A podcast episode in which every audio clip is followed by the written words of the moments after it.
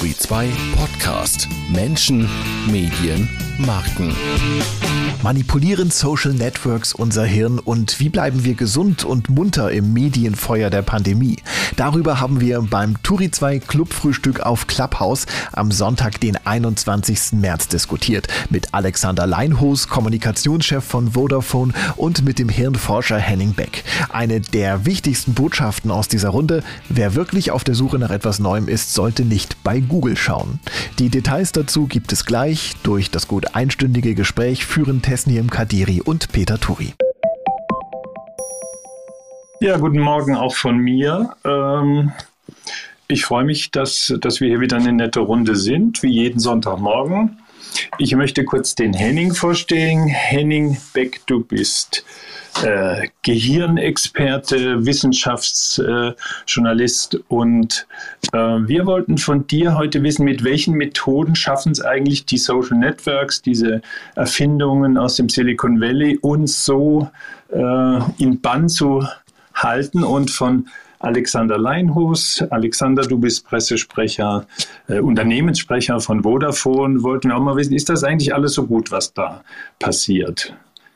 So, jetzt will ich aber noch Tess zu Wort kommen lassen. Tess, ähm, Social Networks, kannst du dir das vorstellen, dass da manipuliert wird? Oder bist du so damit aufgewachsen, dass du sagst, nee, das ist doch ganz normal, eher die Zeitungen oder die Bildzeitung oder jemand anders manipuliert uns?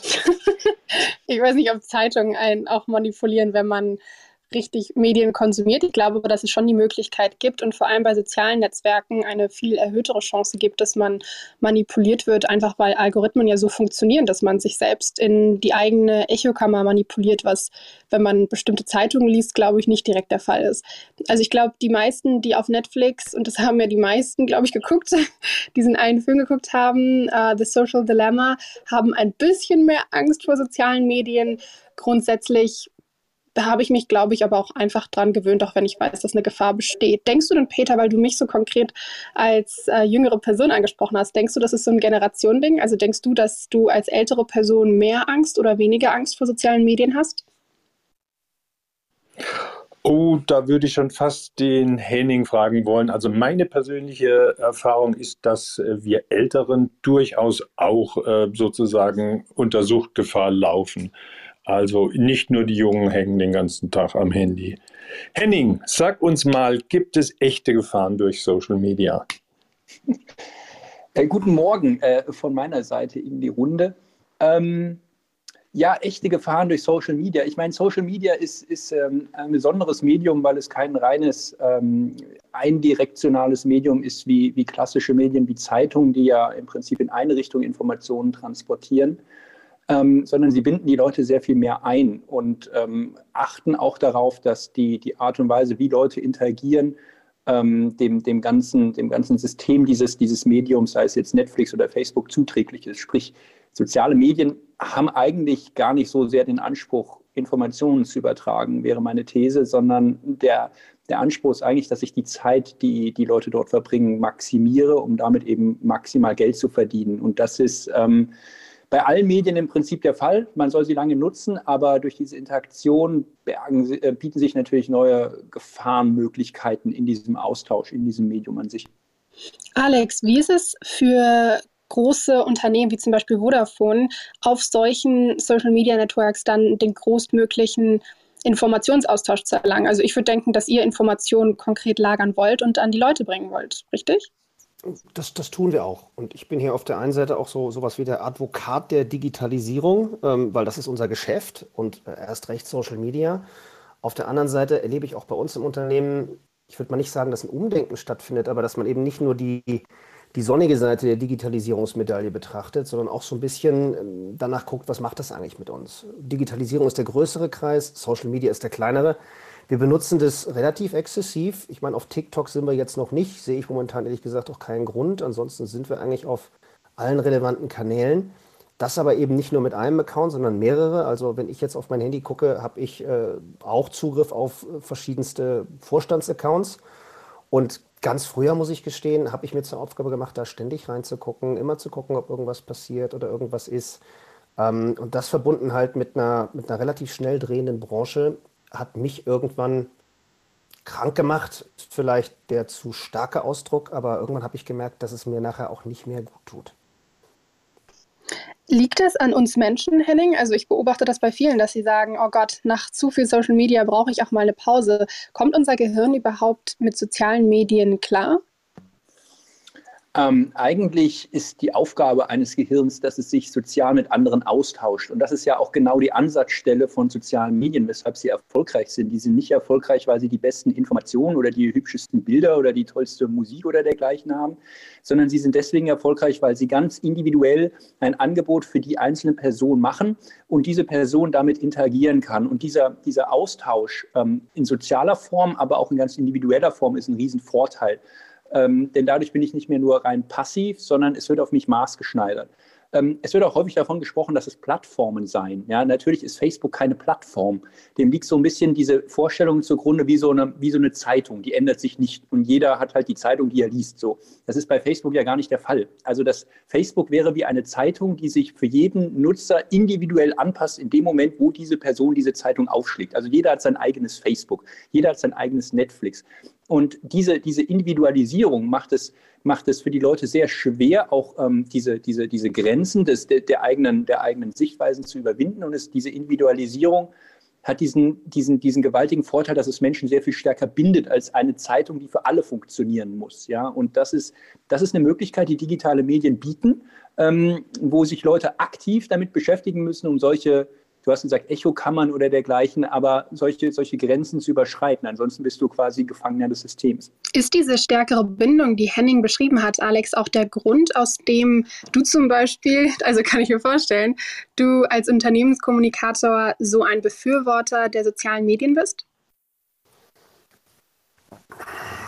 Ja und nein. Natürlich ist es schön, wenn man irgendwie eine Marke aufbaut, das eben auch auf Social Media zu tun. Ganz egal, ob es eine Personenmarke ist oder eine Unternehmensmarke ähm, darüber dann eine gewisse Bindung zu erreichen, ähm, fein. Aber wie gesagt, ich sehe das, sehe das dialektisch. Also ähm, diese angebliche Bindung, die man dann ja hat, entweder zu dem eigentlichen ähm, Netzwerk an sich, Facebook oder wie auch immer sie heißen, oder zu den Followern, die sind ja größtenteils gar nicht real. Ja, Follower gehen und kommen schneller, als du gucken kannst im schlimmsten Fall. Echte Freunde, da ist das ein bisschen schwieriger mit.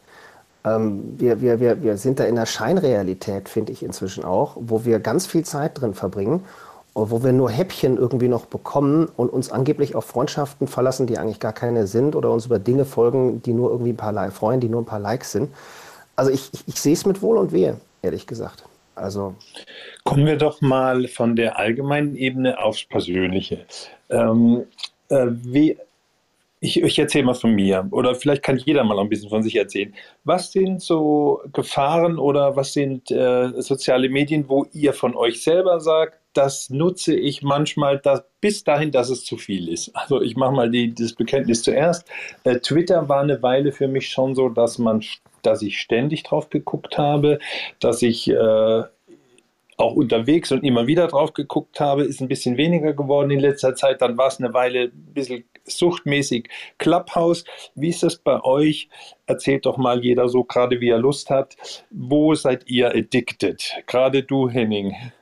Ja, ähm, das kann du man weißt ja theoretisch die Gefahren. Ja. Mhm. Das kann man ganz klar sagen, das ist Strava.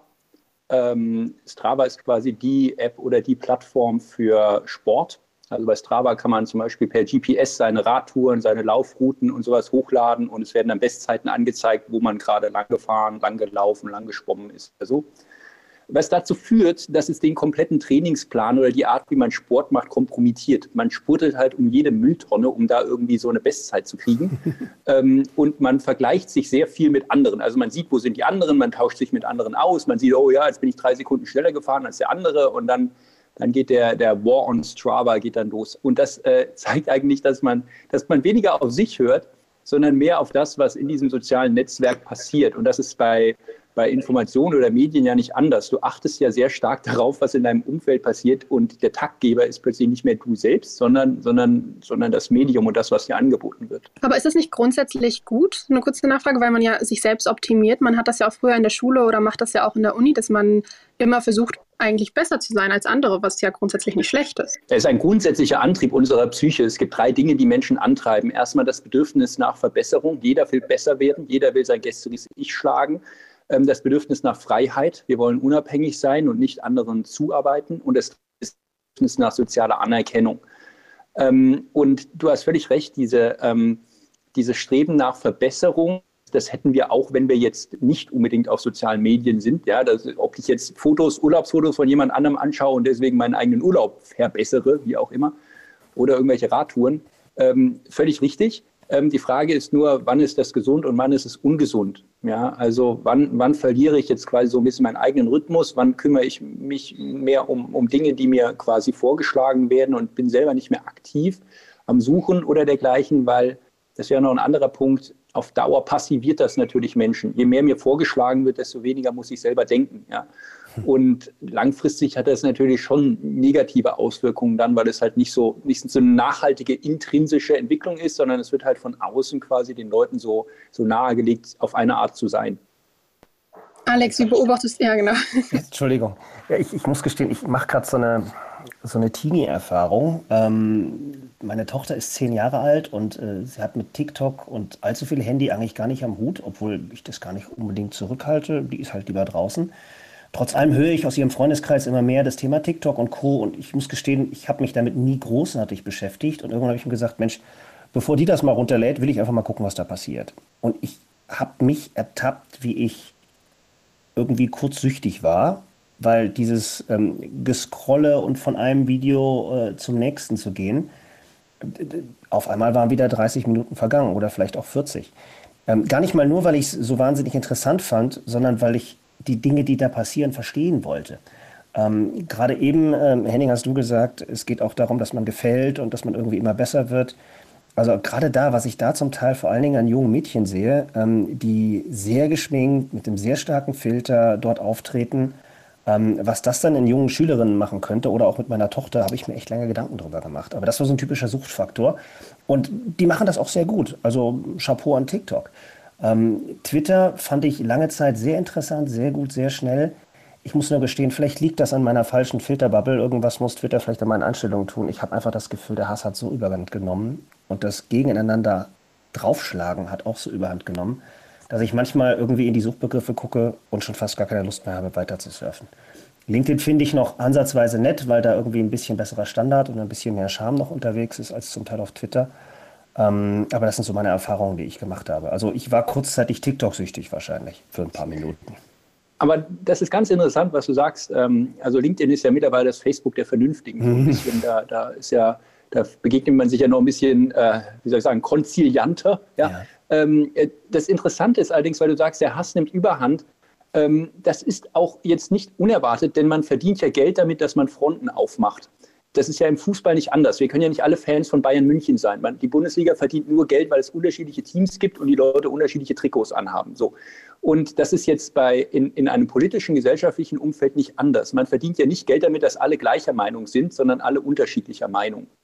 Ähm, und bis vor einiger Zeit waren die Algorithmen auch noch, noch sehr viel intensiver darauf eingestellt, diese Unterschiede zu befeuern oder zu begünstigen und diese, diese Extrempositionen zu forcieren. Also wenn ich jetzt bei YouTube, keine Ahnung, nach Laufen geschaut habe. Dann habe ich erst irgendwelche Laufschuh-Tipps gekriegt, um wie man läuft. Und im Laufe der Zeit schlägt der Algorithmus oder schlug, das haben sie jetzt geändert vor einiger Zeit, immer extremere Videos vor. Also von Marathonläufern, von irgendwelchen Leuten, die durch die Wüste laufen und Ultraläufe machen. Es wird also immer extremer, weil das ein Geschäftsmodell ist. Und ich versuche, solche Fronten aufzumachen, um Leute gegeneinander zu stellen, um damit eben, ja, wie soll ich sagen, diese, diese, diese, eigene, diese eigene Position zu stärken und damit auch klarer zu werden, um, um identifiziert zu werden für, was weiß ich, Marketing oder Einflussnahme. Aber ist das nicht genau auch das Gefährliche an Social Media? Ähm, auf der einen Seite in unseren Köpfen äh, werden wir entweder süchtig, ähm, kleine Mädchen fühlen sich irgendwie minderwertig, weil alle auf äh, TikTok oder wo auch immer so schön sind.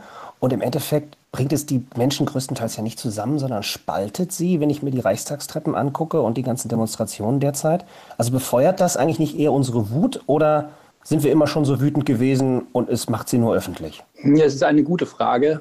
Ähm, ich denke, also unsere Gesellschaft und der gesellschaftliche, politische Austausch ändert sich ja ein bisschen. Also wenn man zurückschaut in den letzten Jahrzehnten oder Jahrhunderten gab es in der Regel gemeine, also allgemeine Plattformen, tatsächlich Plattformen, Plattformen, wo man sich ausgetauscht hat. Und das fragmentiert jetzt ja so ein bisschen. Mhm. Also früher gab es Zeitungen, äh, gab es Fernsehen, wo man sich versammelt hat, wo eine Diskussion, ein Diskussionsraum entstand.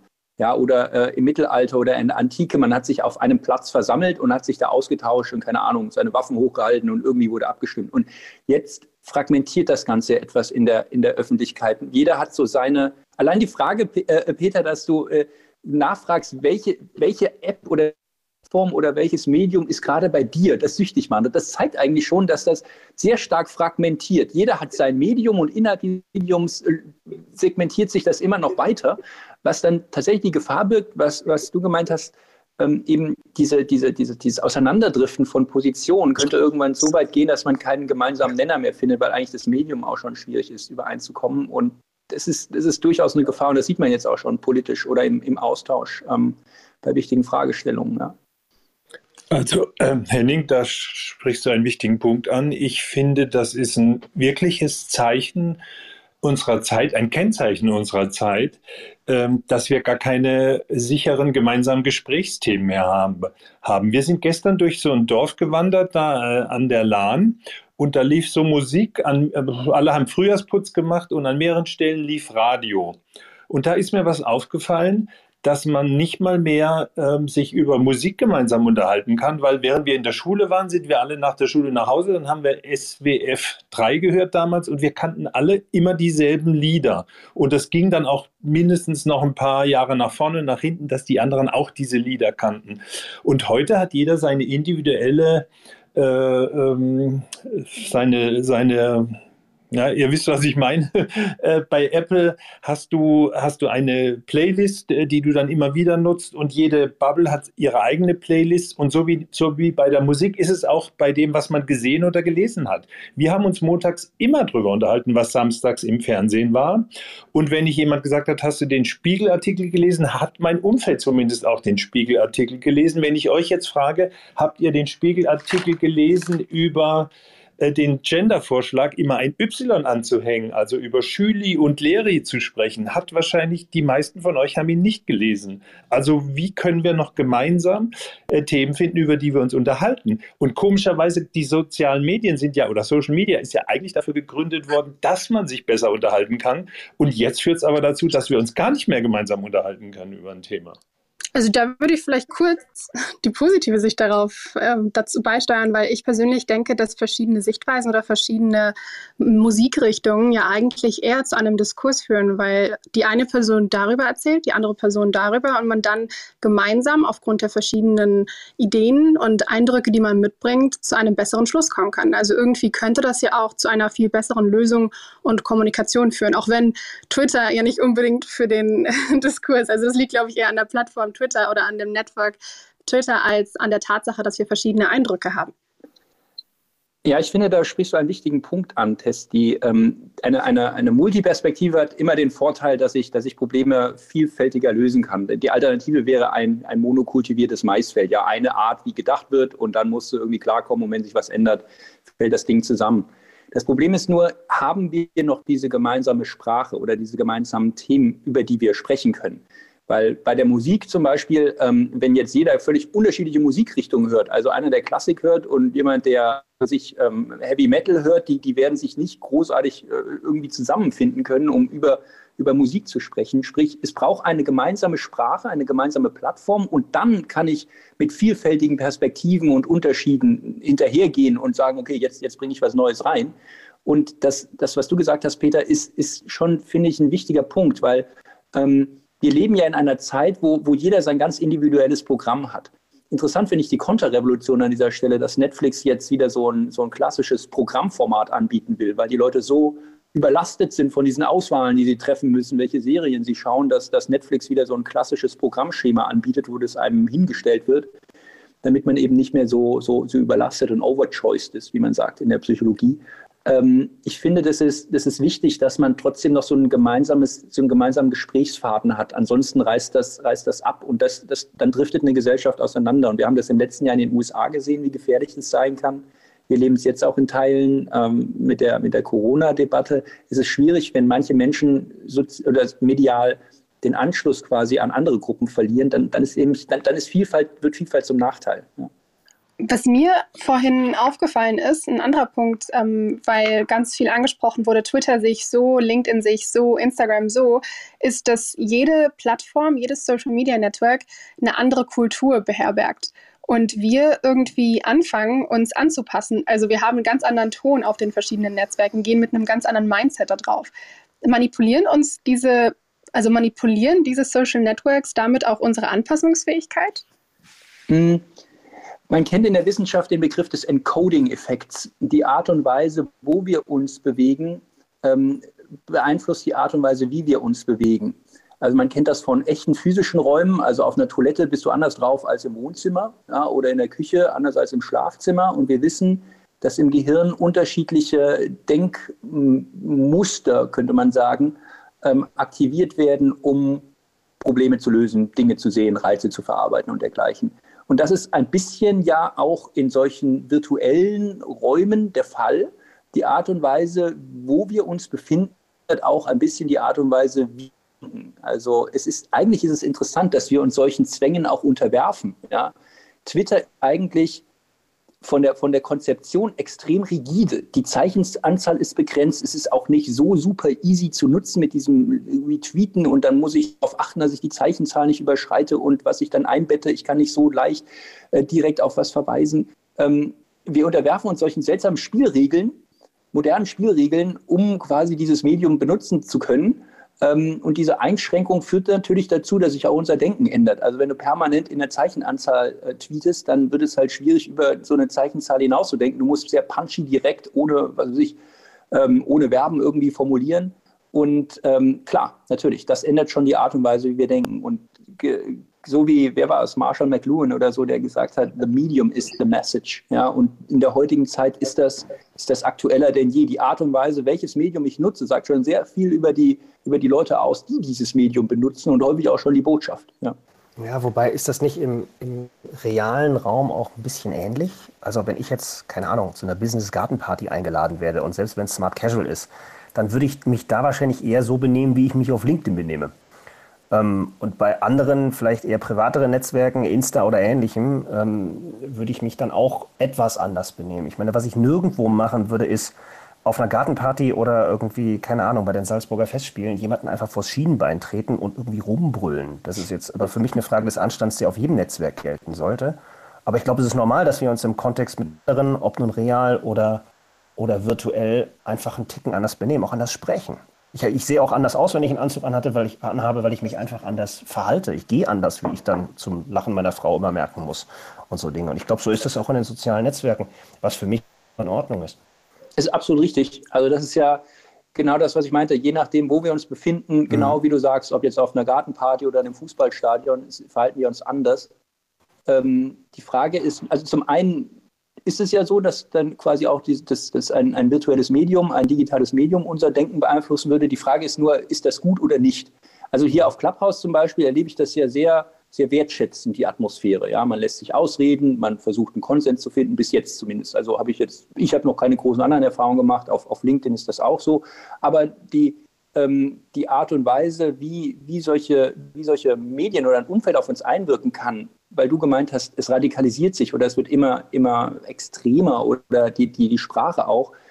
Ist, irgendwann wird aus, aus Quantität Qualität, ja, und irgendwann wird die, die Reichweite, die, die, das Potenzial eines Mediums so gewaltig, dass, dass, dass Menschen sich auch zu Sachen hinreißen lassen oder Dinge entstehen, die sonst nicht entstanden wären. Das, das ist im echten Leben auch so. Also wenn, wenn ich einen echten Mob habe, der durch eine Straße läuft und dann hier hängt ihn oder was, ja, und alle hinterher, jawohl, ja, dann, dann habe ich sehr ähnliche Effekte.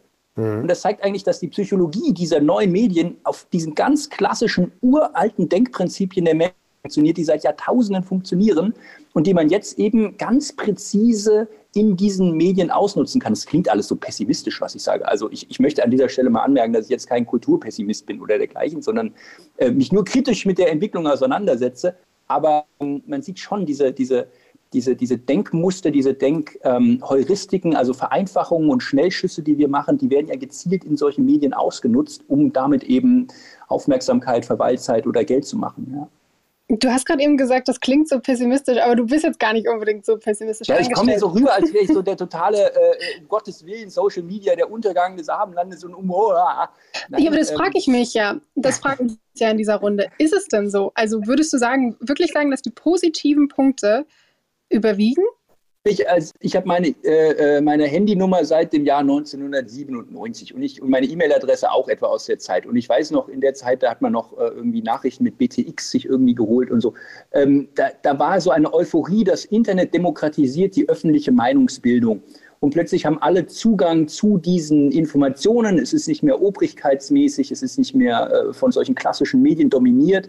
Quasi die ultimative Demokratisierung. Und die Geschichte hat gezeigt, ja und nein. Also wir, wir haben Beispiele von Ländern, wo, wo sich Menschen in Revolution oder in, in, in Volksbegehren im weitesten Sinne organisiert haben, ähm, das, das zu, einer, zu einem zu Umstürzen geführt hat, auch Diktaturen herausfordert. Und wir sehen auf der anderen Seite eine grandiose grandiose Einhegung von, von öffentlicher Meinungsvielfalt, ähm, die durch solche, durch solche Apps, solche Algorithmen, solche Medien gezielt kanalisiert wird. Du siehst das, wenn du nicht auf Google präsent bist, existierst du quasi nicht im Netz. Ein Beispiel.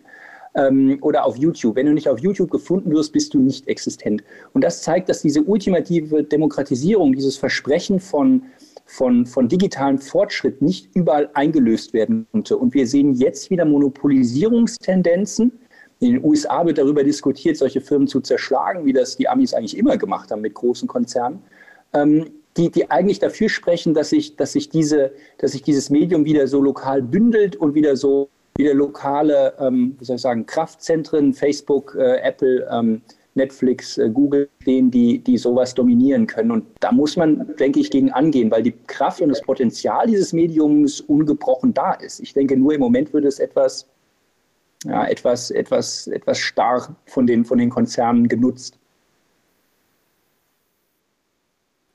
Ich würde gerne den Alex noch mal reinholen. Alex, ähm, soll, sollten wir einige, sollten einige der großen äh, Social Media Plattformen zerschlagen werden?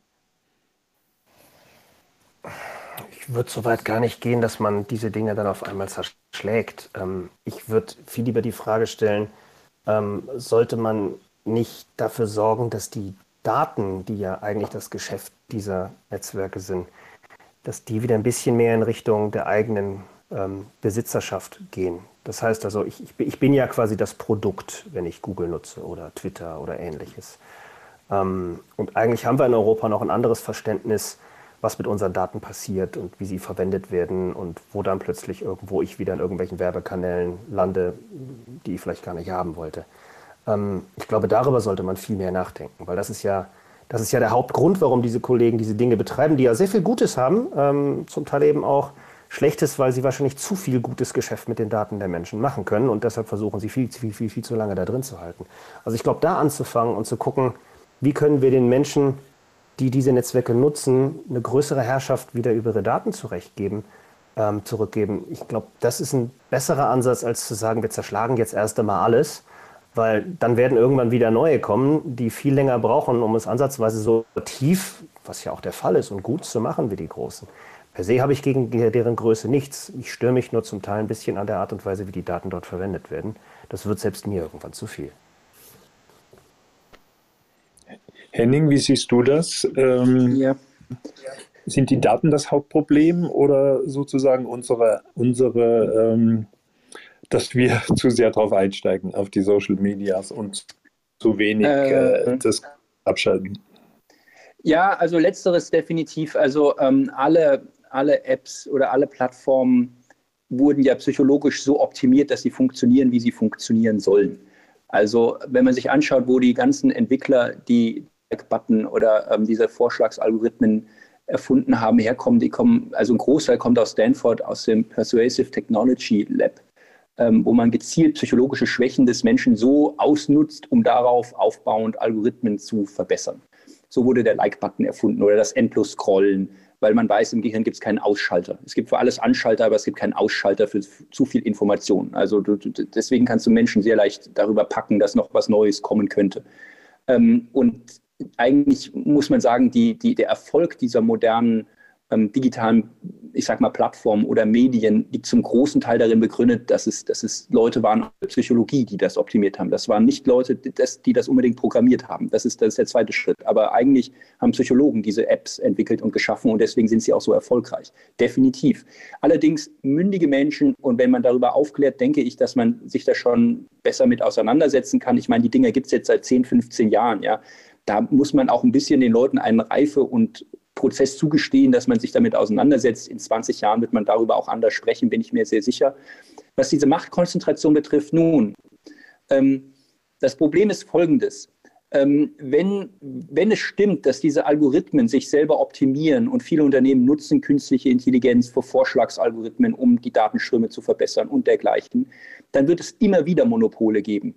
Also wenn ich Google, Google ist ja auch besser als andere Suchmaschinen. Warum? Weil sie mehr Daten haben, so und wenn ich die auswerten können. Wenn ich Google zerschlage, habe ich zwar kein Google mehr, aber das Produkt ist auch, sagen wir mal, Mist. Ja, das ein, ein halbes Google oder ein halb so großes Google funktioniert weniger als halb so gut ähm, wie das Ursprungs-Google.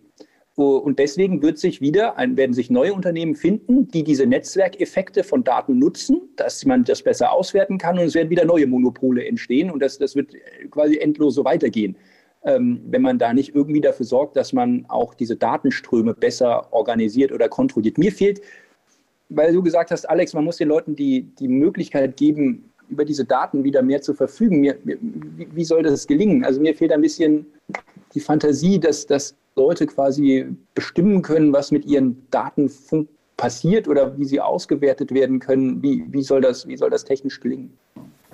Du, ich bin jetzt weder Programmierer noch, noch Chefexperte auf dem Gebiet, aber ähm, ich sag mal, in den meisten Fällen die Dinge dann ja auch quasi in den AGBs freigeschaltet, von wem auch immer, der dann sich diese App benutzt. Und dann läuft das irgendwie. Ich glaube, irgendeine Art von Datencockpit Leuten zur Verfügung zu stellen, wo man dann klar sagt, dem und dem gibst du die und die Daten ähm, und dem und dem genau die. Willst du das wirklich? Oder nochmal klar zu machen, warum erscheint denn jetzt plötzlich die Werbung in einem völlig anderen Netzwerk, nur weil ich irgendwo anders mal irgendeinen Suchbegriff eingegeben habe und willst du das wirklich haben? Das sind so Dinge, wo ich sagen würde, entweder muss man mehr aufklären oder man muss irgendwie rechtliche äh, Schritte einführen, die dann irgendwie eine Art von Cockpit ermöglichen. Ähm, weil im Endeffekt, du zahlst ja mit deinen Daten für die Nutzung, was in den meisten Fällen ja noch okay ist. Aber irgendwann willst du vielleicht nicht, dass irgendwelche Hersteller von Apps oder ähnliches deine Daten irgendwo weiterverkaufen, wo die am Ende landen. Nochmal, ich bin kein großer Datenschutzfanatiker, überhaupt nicht. Aber ich glaube, wenn man es andersweise begrenzen möchte, und diese Gier der Konzerne nach bleib noch länger und mach noch mehr ein wenig minimieren möchte, dann wäre das vielleicht ein sinniger Ansatz. Zerschlagen wollen würde ich sie, glaube ich, auch nicht, weil ich gebe dir komplett recht. Haust du ein ab, kommt ein neuer nach und der ist vielleicht erstmal deutlich schlechter ähm, und äh, liefert, dann, liefert dann zu anderen Konditionen leider andere Dinge. Aber ich wollte, ich, darf ich eine Sache fragen, Peter? Darf ich auch kurz eine Frage stellen? Also selbstverständlich, wir wollen ja sprechen. Henning, Henning ich habe äh, dieses Social Dilemma auch gesehen und vieles davon kam mir bekannt vor. Allerdings ist es ja jetzt auch nur ein Film, der vielleicht irgendwie auch doch ein wenig auf ja, Effektheischerei oder zumindest Guck mich abgezielt hat. Ähm, war das, was wir darin gesehen und gelernt haben über die sozialen Medien, war das korrekt und entspricht das quasi auch deiner Meinung oder dem Stand der Forschung? Du erwähntest gerade eben einige Dinge von Universitäten. Oder ist das überzogen gewesen und auch wiederum nur Panikmache? Ich finde es sehr gut, dass du diese Frage stellst, wenn Netflix eine Folge darüber macht, wie soziale Medien uns manipulieren und das auf Netflix läuft. Ja. Mhm. Natürlich ist dieser Film genauso nach denselben Mechanismen optimiert worden, wie sonst auch optimiert wird, damit man sich diesen Film anschaut. Ähm, es ist nicht so falsch. Also die Leute, die ich kenne in diesem Bereich, die jetzt auch beispielsweise bei Facebook oder auch bei Microsoft ähm, oder Google arbeiten, das ist schon so, dass man jetzt versucht, die Leute oder versucht, diese Algorithmen so zu konzipieren, dass ich, dass ich Aufmerksamkeit und Verweilzeit erhöhe, dass ich auch sehr viel mehr auswerten kann, als den Leuten bewusst ist, dass ich das auch, dass ich auch gezielt nach psychologischen wie soll ich sagen, ähm, Schwächen oder Ansetzungspunkten für Algorithmen suchen kann. Also zum Beispiel, dass ich, dass ich Sachen liken kann, dass ich, äh, macht es einen Vorteil, ob ich jetzt unterschiedlich liken kann oder dass ich immer nur gleich like. Auch diese Vorstellung der Filterblasen. Filterblasen schaffe ich übrigens dann am besten nicht, wenn ich immer nur dasselbe anzeige, was zu den Leuten passt, sondern ab und zu musst du auch was drunter mogeln, womit die Leute nicht übereinstimmen. Also wenn du jetzt in, einer, in einem FC Bayern München Fanclub ja einmal ein Bild von, keine Ahnung, Dortmund zeigst, dann solidarisieren sich die Leute noch viel mehr. Deswegen werden ab und zu immer solche, solche kontraintuitiven Posts eingespielt, wo die Leute sagen, hey, ja, das finde ich aber richtig kacke, ja, alle dagegen so. Also man manipuliert das schon aktiv, richtig. Ich gebe zu, der Film ist natürlich an der einen oder anderen Stelle mit dramatischer Streichermusik unterlegt, um diese Dramatik auch, wie soll ich sagen, auch emotional zu transportieren. Ähm, es ist vielleicht nicht ganz so, ähm, so direkt und, und, wie soll ich sagen, so äh, cineastisch, wie es da dargestellt wird, aber die Grundstruktur auf jeden Fall. Also deswegen funktionieren diese Medien auch so, wie sie funktionieren. Ähm, und ähm, ich würde auch auch das, was ich weiß, ähm, würde ich auch sagen, dass, dass, dass, sie, dass diese Firmen und diese, diese Medienprovider auch gezielt so vorgehen, grundsätzlich, wie es in diesem Film beschrieben wird. Das ist jetzt, das hat man sich jetzt nicht ausgedacht. Nee, nee. Danke.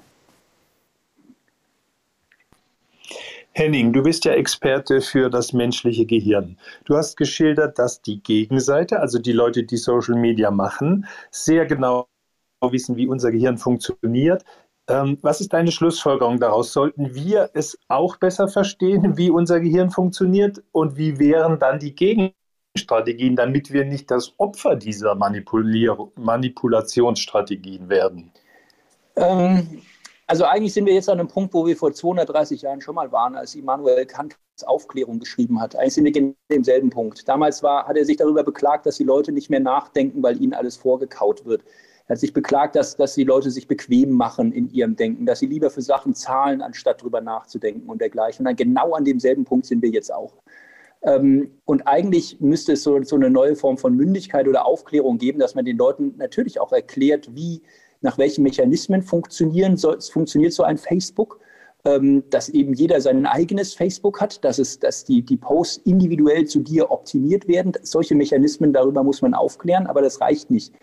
Ähm, denn ich, ich, selber, ich selber weiß ja, wie mächtig das ist. Ja? Ich, ich scroll da auch, keine Ahnung, wo, wo scroll ich durch. Äh, ähm, Twitter ist, ist auch so eine Sache, da, da kommst du von einem zum anderen und da, und da hörst du auch nicht mehr auf. Klar, jeder ist dafür verführbar. Man muss sich da wirklich ähm, schon klar machen, äh, oder wie soll ich sagen, so einen Plan überlegen, wie man das konkret nutzt.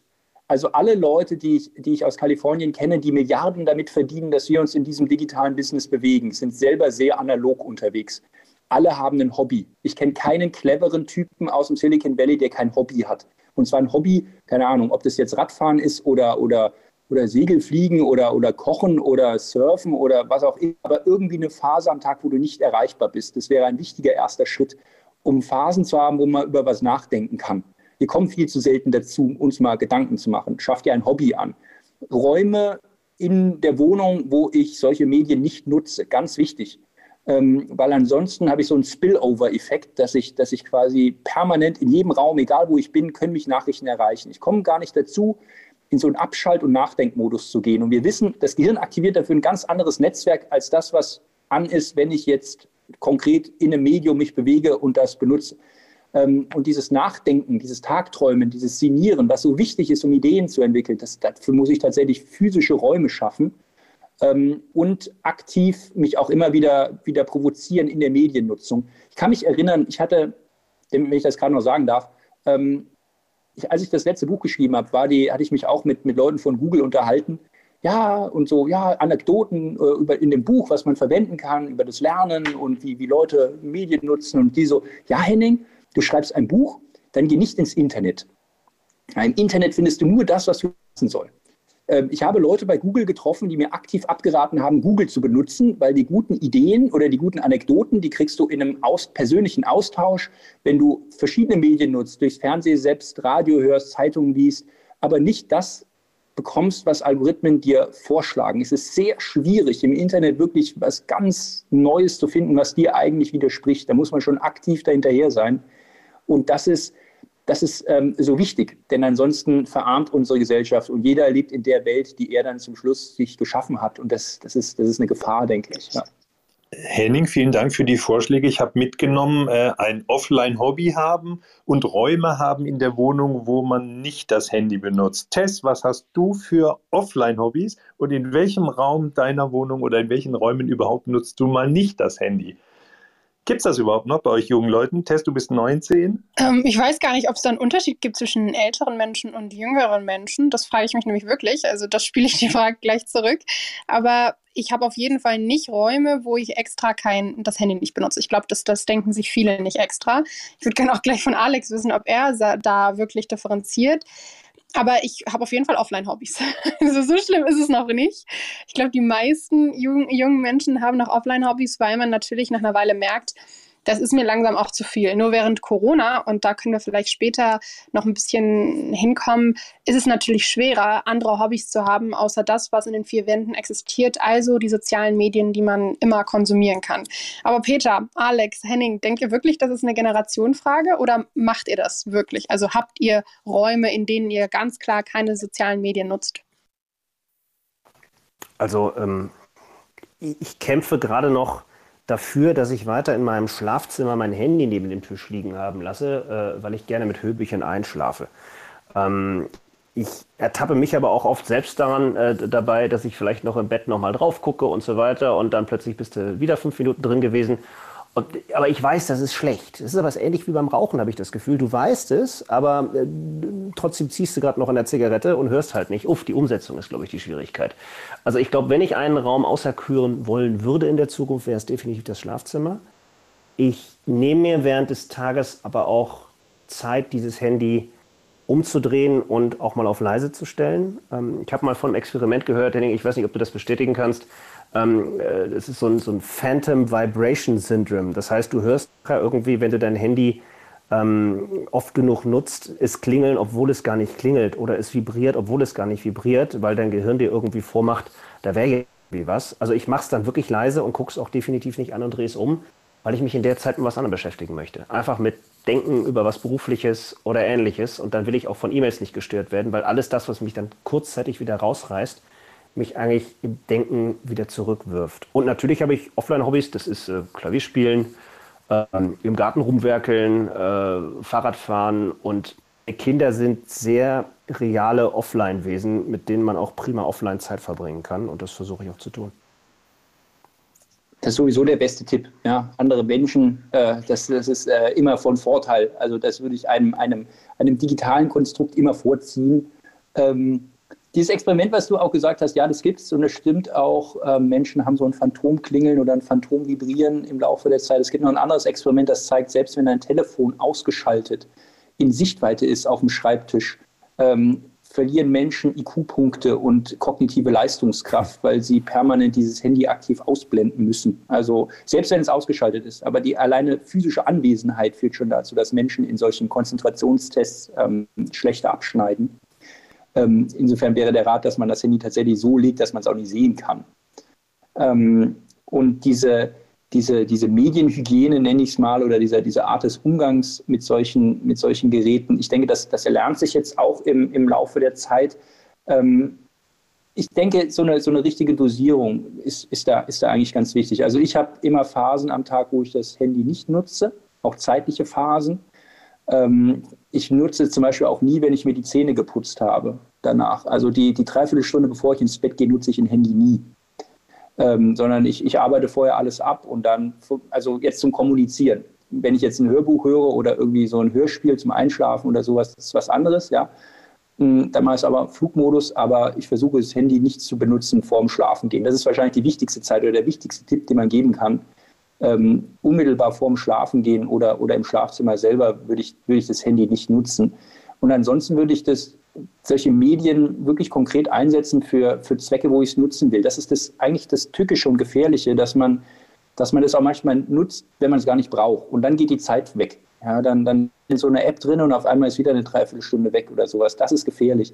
Wenn ich das konkret für, für Aufgaben einsetze, dann sind das ja wundervolle Tools. Ja? Da kann ich mich mit anderen austauschen, ich kann mhm. kommunizieren, aber ich muss es immer in so einem bewussten Zustand machen und damit ich nicht Gefahr laufe, da so weggerissen zu werden.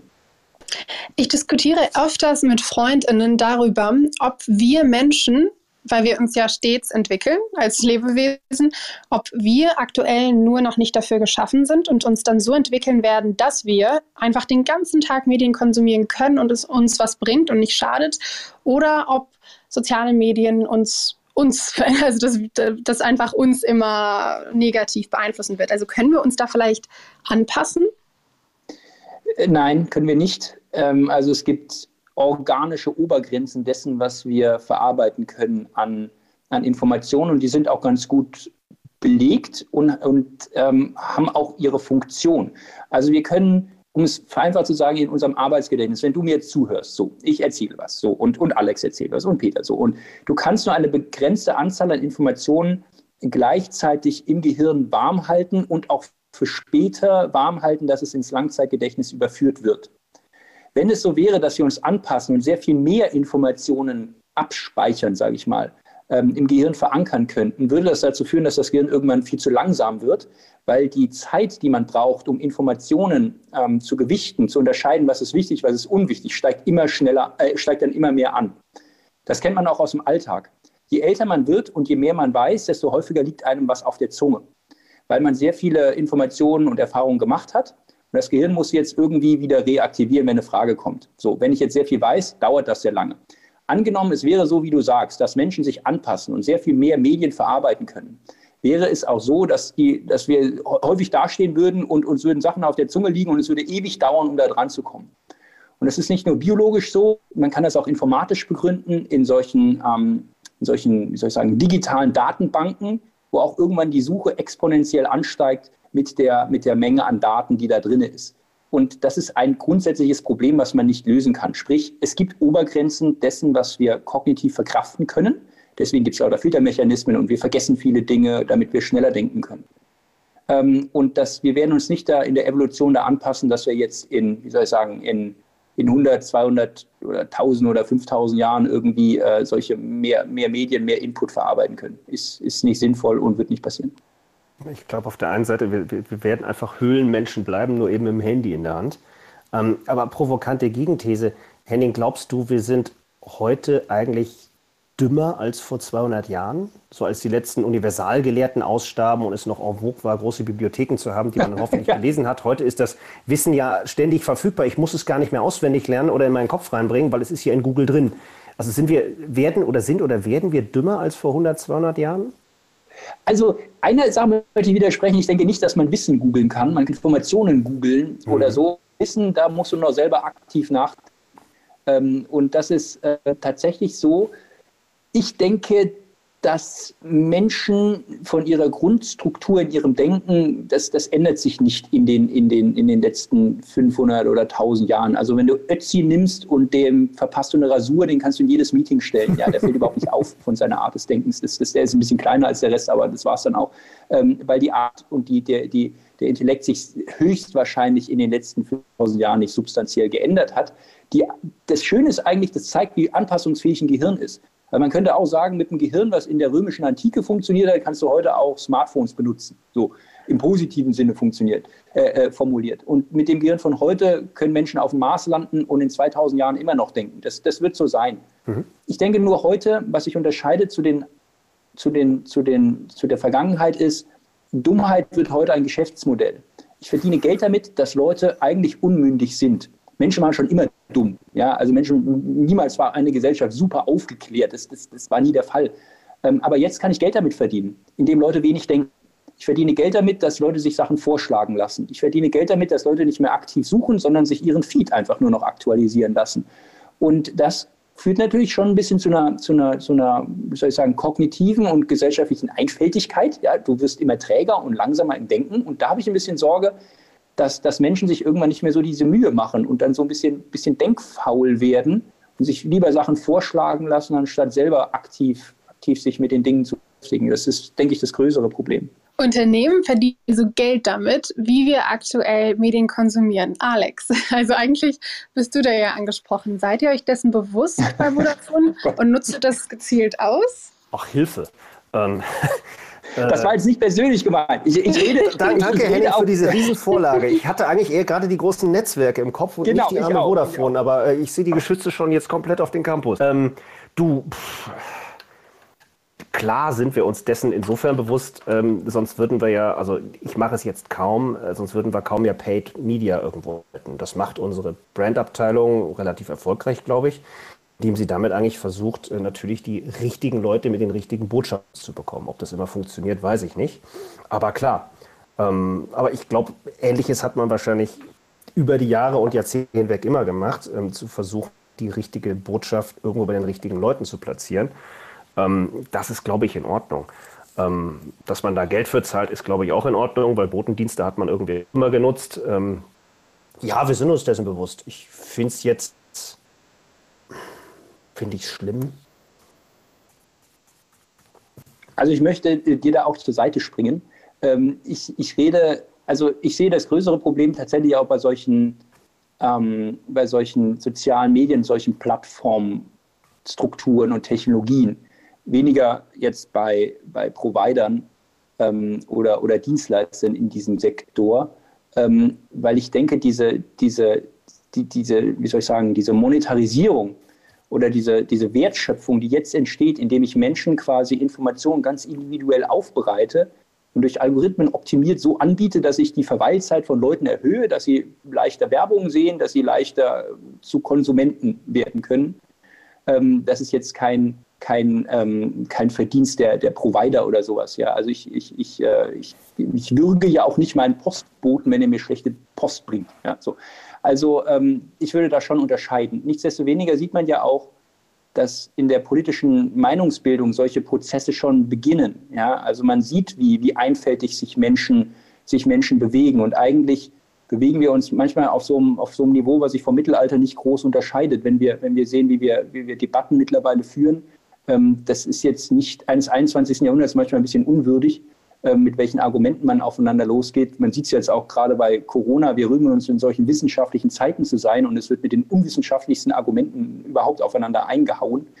Ähm, das, das, das macht mich ein bisschen skeptisch, was diese, was diese, diese Macht von solchen, von solchen digitalen Plattformen betrifft, die das durchaus katalysieren, solche Entwicklungen. Über Corona und die aktuelle Zeit würde ich gegen Ende auch gerne gezielter sprechen, weil wir ja gestern eine Anti-Corona-Demo beobachten konnten und auch merken, wie im Netz so rechte Gruppen sich bilden, die dann auf der Straße stehen und man plötzlich merkt, oh, das ist Realität. Ist es so, dass Corona dann solche Effekte verstärken konnte? Also während Corona soziale Medien mehr Macht erlangen konnten oder war das immer so und wir haben es irgendwie einfach nicht so ganz gecheckt? Nö, das ist jetzt nichts Neues. Also äh, das, das Corona-Thema wird jetzt diese, diese, diese allgemeine Thematik oder diesen allgemeinen Trend jetzt nicht irgendwie neu erfinden. Ähm, es ist immer so, dass, dass Menschen in so einer, so einer Stresssituation, in der sie sich jetzt befinden, und diese, diese Pandemie ist ein großer Stress, dass Menschen dann sehr, sehr, wie soll ich sagen, wenig rational reagieren. Also wir haben es ja alle erlebt, dass wir irgendwie diese Pandemie irgendwann mal auf die leichte Schulter genommen haben, dann haben wir sie irgendwie ignoriert, dann haben wir versucht, irgendwie uns dagegen aufzulehnen, dann haben wir sie irgendwie hingenommen. Klassische psychologische Muster, die siehst du bei jedem, bei jedem Typen, der in der Reha liegt und mit einem kaputten Knie, der erstmal vier Wochen oder vier Monate in der Reha ist, hast du genau dieselben psychologischen Muster. Die siehst du jetzt im großen Format in der Gesellschaft.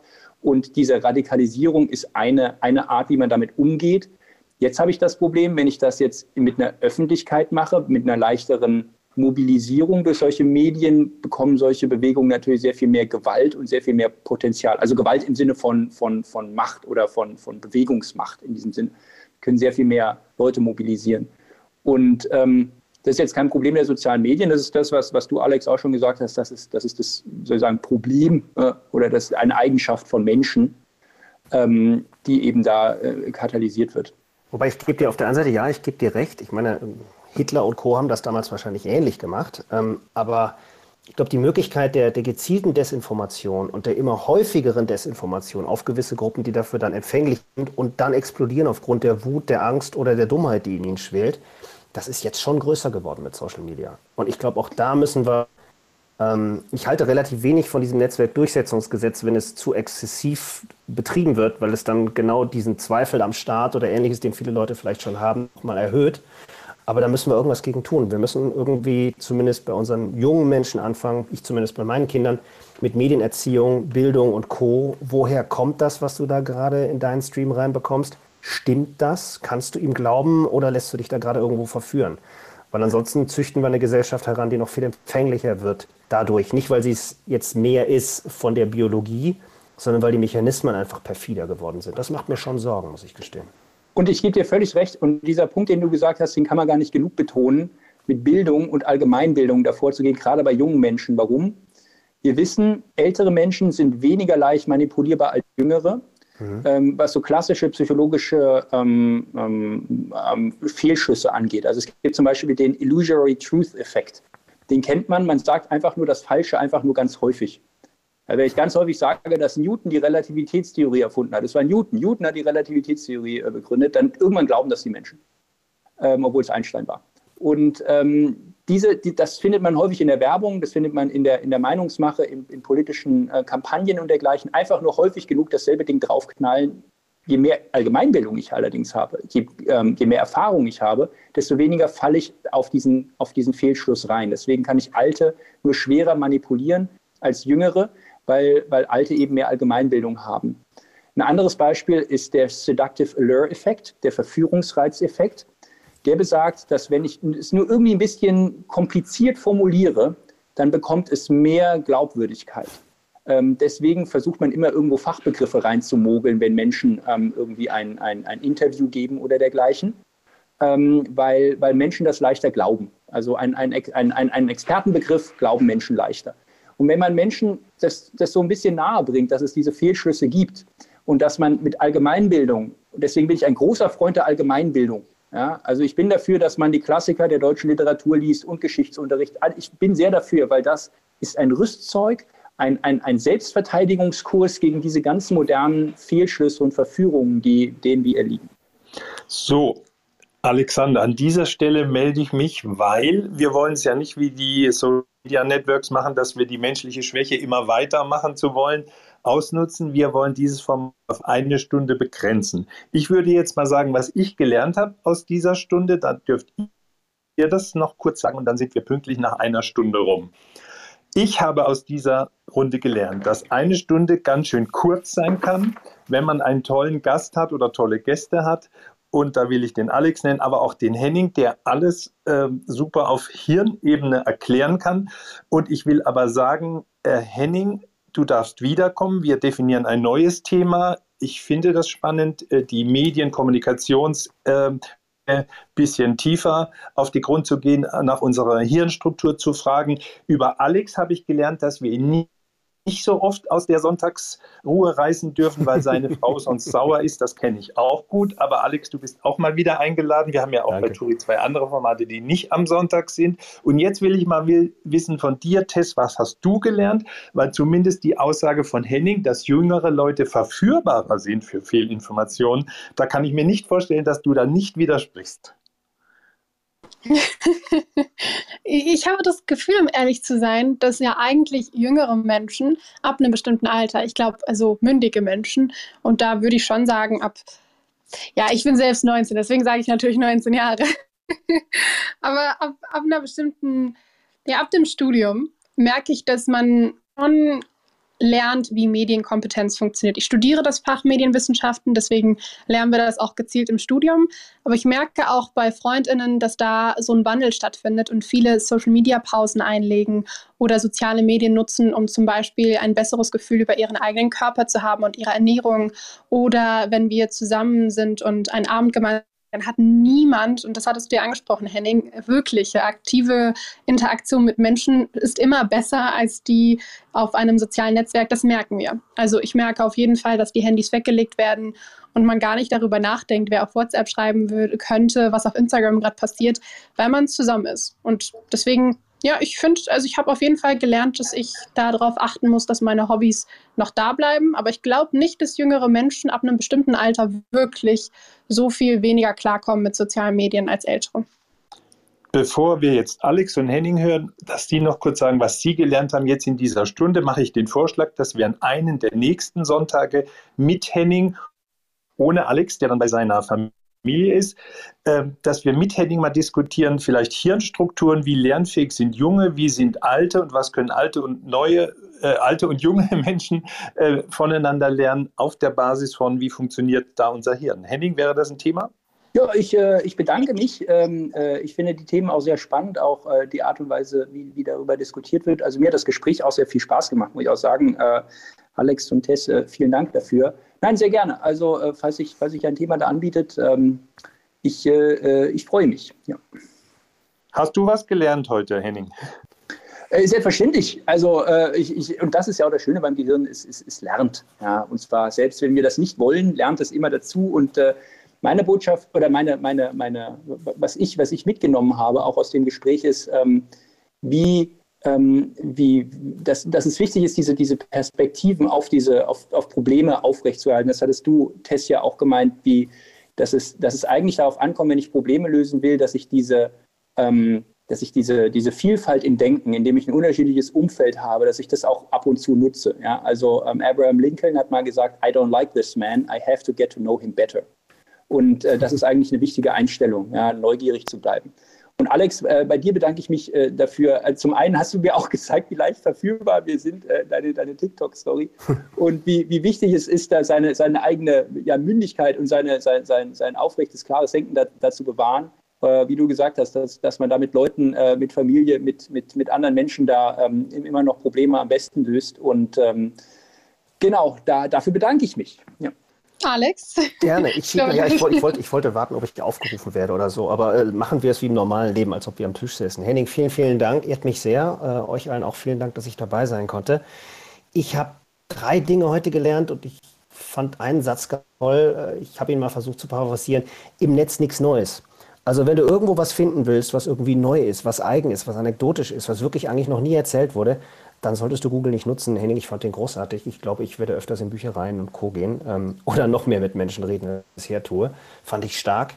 Ähm, das Social Dilemma, dieser Film, den wir vorhin angesprochen hatten, wie viel Wahrheit dann doch da drin steckte, bei aller Überzeichnung, das auch nochmal von einem Profi zu hören, der kein Geld dafür kriegt, jetzt entweder A oder B zu antworten, also zu viel oder zu wenig, fand ich auch wahnsinnig interessant, weil mich der Film sehr, sehr lange beschäftigt hat und ich mit vielen Dingen darin schwanger gegangen bin. Und was ich besonders schön fand in dieser Diskussion, bei all dem, was du weißt über uns, Henning, und was so ein Gehirn mit einem machen kann, ähm, du bist trotzdem Optimist geblieben ähm, und zuversichtlich für die Zukunft. Und das finde ich immer eine schöne Mischung. Danke. Ja, ich bedanke mich auch bei euch, Tess. Ich sage dir danke. Und ich freue mich drauf, Tess, dass wir nächste Woche wieder diskutieren. Nächste Woche diskutieren wir über das Thema, lass uns über die Klimakrise reden. Was kann Kommunikation tun gegen die drohende Menschheitskatastrophe? Und wir haben, ähm, wir haben interessante Gäste, unter anderem jemanden von Fridays for Future und äh, jemanden äh, aus der Energiewirtschaft. Wird ein spannendes Gespräch. Turi 2 Podcast. Abonnieren Sie uns unter turi2.de slash podcast sowie bei Spotify, iTunes und Deezer.